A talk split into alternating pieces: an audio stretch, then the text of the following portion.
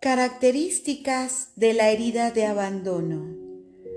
Surgimiento de la herida entre el primer y tercer año de edad, con el progenitor del mismo sexo. Carencia de muestras de afecto o del tipo de afecto deseado. Máscara dependiente. Cuerpo largo, delgado, sin tono muscular, jorobado, piernas débiles, espalda encorvada, brazos de apariencia demasiados largos y pegados al cuerpo, partes del cuerpo caídas o flácidas, ojos grandes, tristes, con mirada que atrae. Vocabulario ausente, solo, no soporto, devoro, no me suelten, Carácter víctima, fusional, necesidad de presencia, atención, soporte y sobre todo apoyo, dificultad para hacer o decidir cualquier cosa por sí mismo. Solicita consejos sin seguirlos necesariamente. Voz infantil, dificultad para dejar que le digan no para aceptar una negativa. Tristeza, llora con facilidad, causa lástima.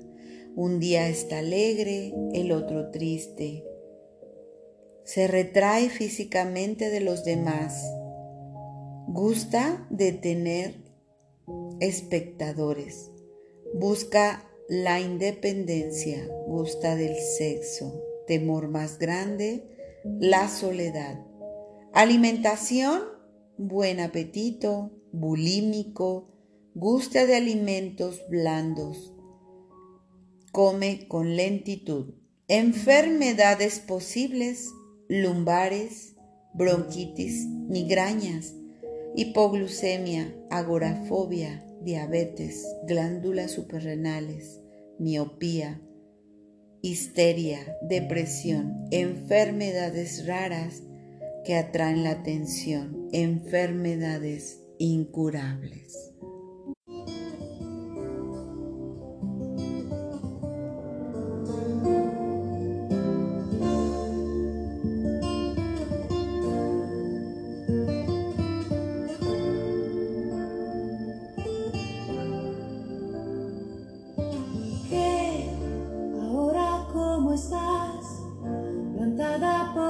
Historia acabada y de frente a ti la enorme cuesta arriba. Te sientes algo sola, sin nadie que se siente a escucharte, que comprenda tu situación.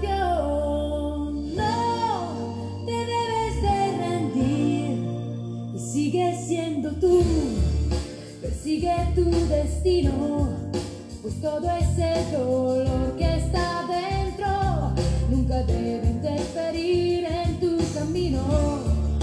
Descubrirás así tu historia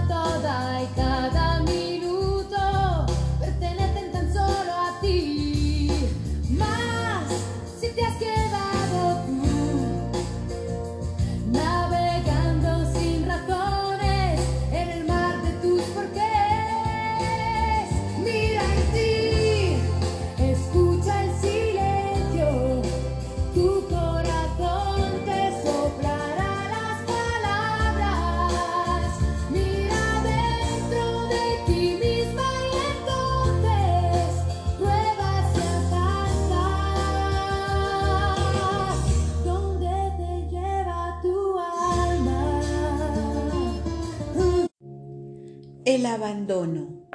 Abandonar a alguien es parte de él. Dejarlo, no desear más tener que ver con él. Muchas personas confunden el rechazo con el abandono. Examinemos juntos la diferencia.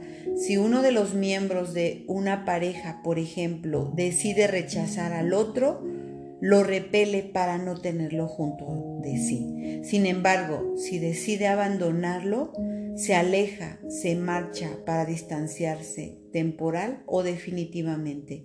La herida que se vive en el caso del abandono se, se, acentúa más en el plano del tener y el hacer y no en el del ser, como sucede con la herida de rechazo.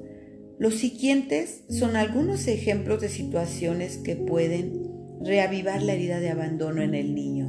Un niño que pequeño puede sentirse abandonado.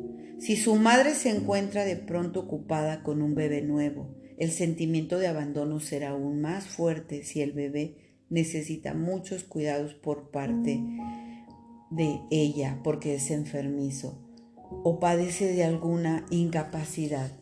El niño tendrá la impresión de que su madre lo abandona continuamente para ocuparse del otro y comenzará a creer que así será siempre, que nunca tendrá a su mamá de otro modo. Si sus padres suelen trabajar todos los días y tienen poco tiempo para él, cuando le llevan al hospital donde deberá permanecer el niño, no comprende qué sucede si está consciente de que fue mínimamente caprichoso. En las semanas previas pensará que sus padres ya se cansaron de él y el sentimiento de abandono tal vez sea más profundo. En el hospital quizás decida creer que sus padres lo han abandonado para siempre, incluso si acuden a verlo todos los días. El dolor que registró en el momento que se sintió abandonado se vuelve importante. Ese dolor provocará que comience a creer y a crearse una máscara, pensando que este último le ayudará a revivir más el sufrimiento. Cuando sus padres lo dejan con alguien más durante las vacaciones, incluso si se trata de la abuela, si su madre siempre está enferma y su padre está demasiado ocupado o ausente para hacerse cargo de él, el modo que se obliga a arreglárselas por sí mismo. Conocí a una señora que tuvo un temor terrible cuando murió su padre. Tenía entonces 18 años. El deceso de su padre, que lo vivió como abandono, fue terrible porque además su madre no cesaba de decirle cuánto ella cumpliera 21 años tendría que independizarse. Esta señora que se sentía rechazada por su madre, vivía en constante miedo y no hacía más que pensar, ¿qué me, qué me sucederá sin mi papá? No estará aquí para ocuparse de mí cuando tenga que salir de casa. Muchas personas que sufren la herida de abandono cuando eran pequeñas experimentaron una profunda falta de comunicación por parte del progenitor del sexo opuesto. Para ellos este progenitor era demasiado reservado y aun cuando deseaban que se hiciera cargo de ellos, estaban convencidos de que no les interesaban y de acuerdo con mis observaciones, la herida de abandono se vive con el progenitor del sexo opuesto. He observado que la persona que sufre la herida de abandono también sufre y suele sufrir el rechazo.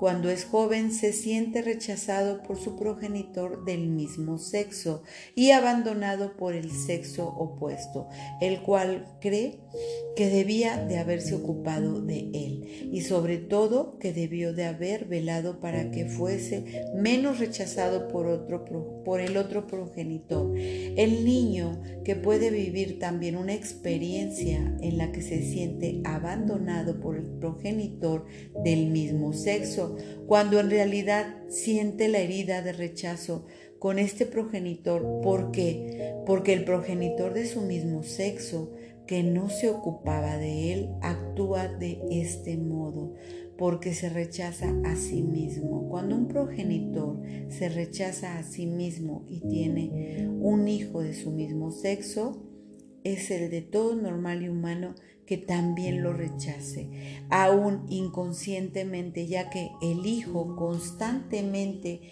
lo remite a sí mismo. El ejemplo de la señora que perdió a su padre a los 18 años ilustra con, claridad esta doble herida de rechazo y de abandono. Al profundizar aún más en este estudio de caracteres podrás comprobar que la mayoría de las personas tienen varias heridas, aunque en todas expresan en un mismo grado de dolor. Quien sufre abandono considera que no son queridos. La ausencia que alimenta físicamente también puede originar la herida de abandono, la cual suele comenzar antes de los dos años de edad. La máscara que se crea el humano que para intentar ocultar su herida es la del dependiente. Por lo consiguiente, utilizaré esa palabra para describir a la persona que sufre abandono y la llamaré dependiente a lo largo de este libro. Esta máscara se caracteriza por un cuerpo que carece de tono, el cuerpo largo, delgado y encorvado indica una herida de abandono muy importante. El sistema muscular no está lo suficientemente desarrollado y parece no poder sostener el cuerpo erguido, como si necesitara de ayuda para hacerlo. El cuerpo expresa exactamente lo que sucede al interior de una persona. El dependiente cree que no puede lograr nada por sí mismo y por lo tanto tiene necesidad de alguien más como sustento. Su cuerpo refleja esta necesidad de apoyo. Es fácil ver que esta persona, al niño pequeño que necesita ayuda. Los ojos tristes y grandes también apuntan la herida de abandono. Son ojos que parecen querer atraer a otros con su mirada. Las piernas son débiles. Con frecuencia tienen la impresión de que los brazos son más largos de que cuelgan plegados al cuerpo. Este es el tipo de persona que, parece no saber qué hacer con sus brazos cuando está de pie, sobre todo cuando los demás lo miran. Otra característica del dependiente es que una parte de su cuerpo parecería situarse por debajo del nivel normal. También puede tener la espalda encorvada, dando la impresión de que la columna no pudiera sostenerlo por completo. Quizás se encuentren caídas o flácidas algunas partes de su cuerpo, como los hombros, el pecho, los glúteos, las rodillas, el vientre, el escroto en los hombres, etc. Como puedes ver y apreciar, las características más sobresalientes del dependiente es la falta de tono muscular. Tan pronto veas una persona con una parte del cuerpo que parece blanda, podrás deducir que porta la máscara de dependiente para ocultar su herida de abandono. No olvides que la intensidad de la herida determina el grosor de la máscara. Las características mencionadas se intensifican en la persona muy dependiente. Si una persona solo tiene algunos rasgos entre los mencionados, significa que sus heridas es menos grande. Es importante saber que en el caso de alguien obeso y con falta de tono, algunas partes de su cuerpo, el exceso de peso indicará por su parte otro tipo de herida que examinaremos más adelante, mientras que su falta de tono expresará la herida de abandono. También es fundamental diferenciar bien entre la máscara del huidizo y la del dependiente. Puede haber dos personas muy delgadas junto a ti y una de estas ser huidiza y la otra dependiente. Quizás ambas tengan los tonos o tobillos y muñecas muy delgadas. Pero la diferencia radica en el tono muscular. La persona huidiza, pese a su delgadez o pequeñez, se sostendrá bien mientras que la dependiente tendrá una postura más flácida. Quizás la impresión sea en el huidizo, en realidad tiene la piel plegada a los huesos, pero con un sistema muscular sólido, en tanto que el dependiente tiene más carne, pero carece de tono. Cuando una persona sufre a la vez la herida de rechazo y de abandono podrá percibirse en su cuerpo algunas características del huidizo y otras del dependiente. La herida más evidente indica cuál es la persona que sufre con más frecuencia. Mirar a las personas a nuestro alrededor para descubrir sus heridas es un excelente ejercicio de intuición en virtud de que el cuerpo nos dice todo sobre la persona. Cada vez que hay más gente que intenta transformar a toda costa su apariencia, ya sea con cirugía estética o desarrollando más los músculos a través de, de la cuando intentamos ocultar nuestro cuerpo a los otros significa que queremos ocultar también las heridas que corresponden a las partes afectadas. En realidad, mediante la intuición, como podemos descubrir las partes afectadas en los demás, He encontrado a personas con la herida de abandono en varias ocasiones. Por ejemplo, al mirar detenidamente a un paciente durante una consulta, observé en ella un bello pecho firme, aunque cuando por primera vez la impresión que la vi que había sido que había tenido los senos colgados. Fue un flash de algunos segundos. Como he aprendido a confiar en mi intuición, le dije, es curioso, te miro y veo que tienes senos bonitos y firmes, sin embargo, hace un momento vi fugazmente en tus senos que son pequeños y flácidos. ¿De casualidad te operaste? Y ella me respondió, efectivamente, había recurrido a la cirugía estética porque le desagradaban sus senos. Es un poco más difícil ver bien ciertos detalles, sobre todo lo es más en el tono muscular de la mujer que del hombre a causa del sostén las hombreras para delinear los hombros y los glúteos y además accesorios que contribuyen a la confusión. De cualquier modo, quien se mira en el espejo no puede mentirse, por lo consiguiente se recomienda confiar en la intuición y percatarse del primer sentimiento que surge al mirar a otra persona. Conozco a hombres que han practicado la alterofolia después de su juventud y que sin embargo, pese a sus llamativos y grandes músculos, es posible percibir en ellos ese tono muscular. Esa es la causa por la cual el cuerpo de los hombres cuando dejan de practicar los ejercicios físicos es nuevamente muy flácido. Claro, está que esto solo sucede en los hombres dependientes. Ocultar la herida con medios físicos no lo hará desaparecer. Vuelvo al ejemplo que proporcioné en, la primer, en el primer capítulo cuando me refería a la herida física en la mano. Aun cuando la persona oculte la mano con una venda o tratar de ignorarla, la herida continuará sin sanar. De las cinco tipos, el dependiente es el más propenso a convertirse en víctima. Existen grandes posibilidades de que uno de sus padres o incluso ambos sean también víctimas. Víctima es la persona que crea problemas de todo tipo en su vida, pero especialmente problemas de salud para llamar la atención. Eso responde a las necesidades del dependiente, cree que nunca tiene la suficiente atención. Cuando parece desarrollar, llamar la atención por diversos medios, lo que está intentando en realidad es sentirse lo suficientemente importante como para percibir apoyo.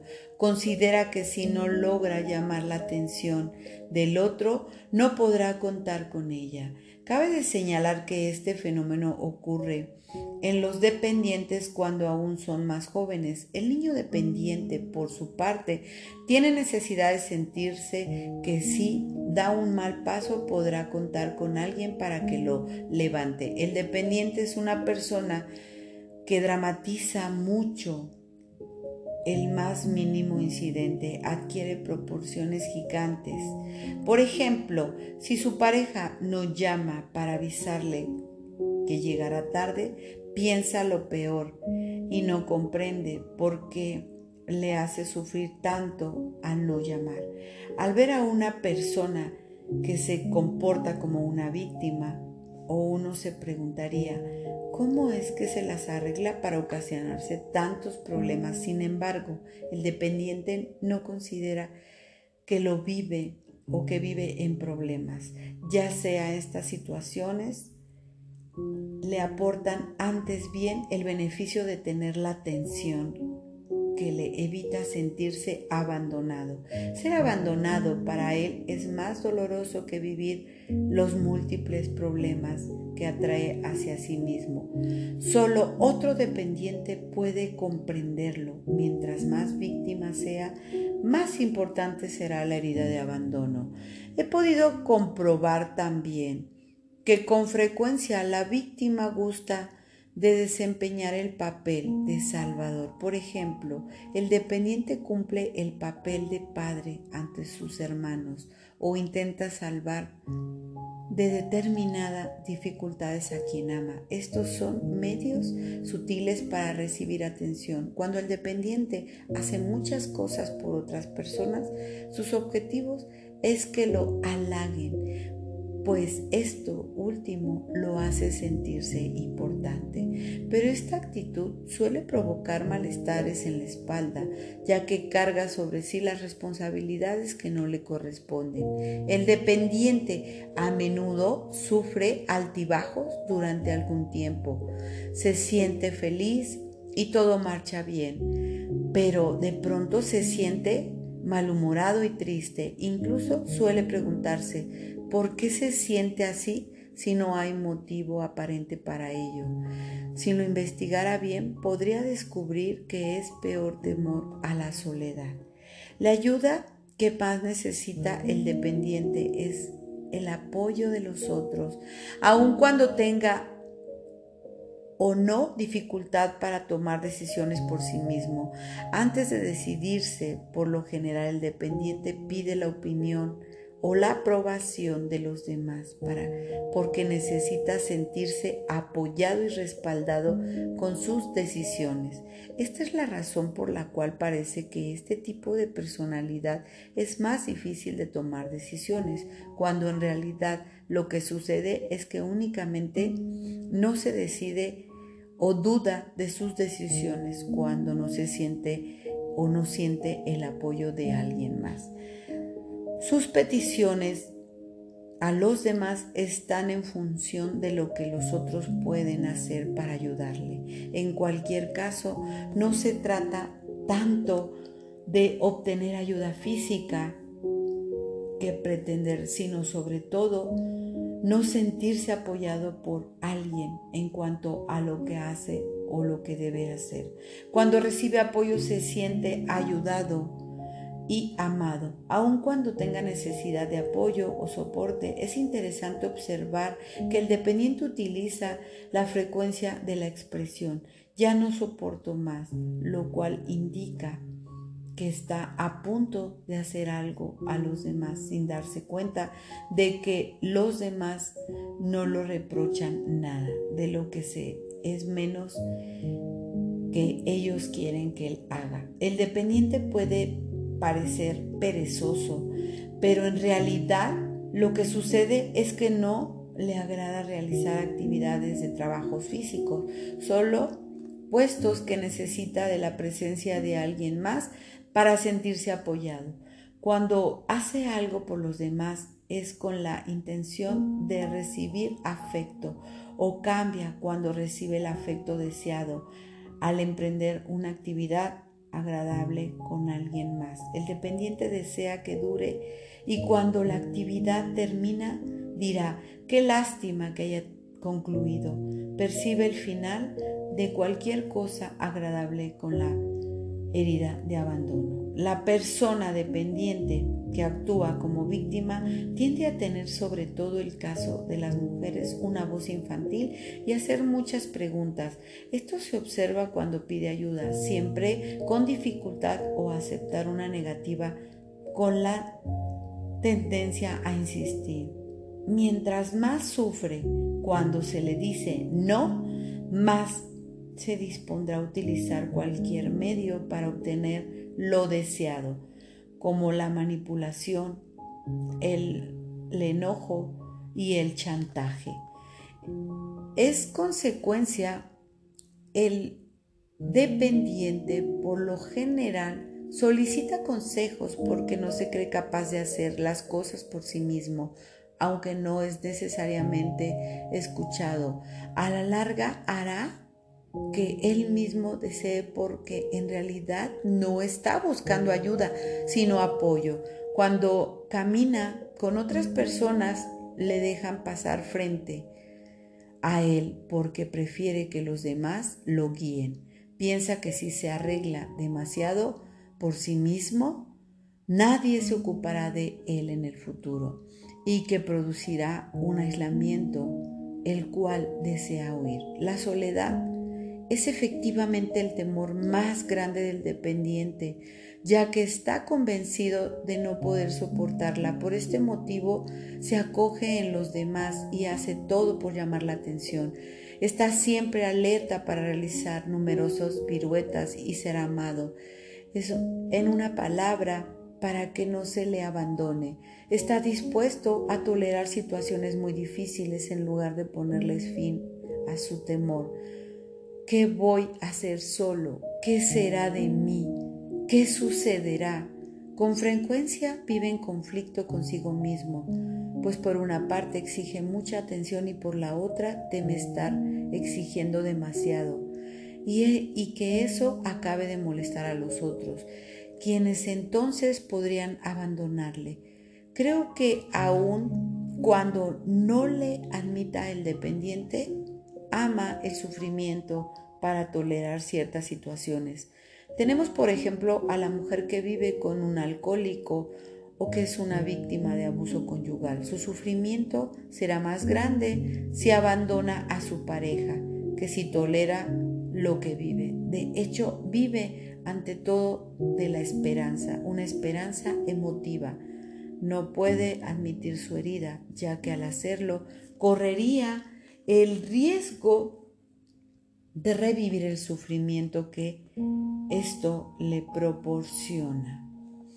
La tristeza es la emoción más intensa que experimenta el dependiente. Constantemente se siente esa tristeza. Es lo más profundo de su ser, sin que pueda comprender o explicar de dónde proviene para no sentirse busca la presencia de otros, sin embargo, es capaz también de irse al extremo opuesto, es decir, de alejarse o apartarse de la persona o la circunstancia que le causa esta tristeza o sentimiento de soledad.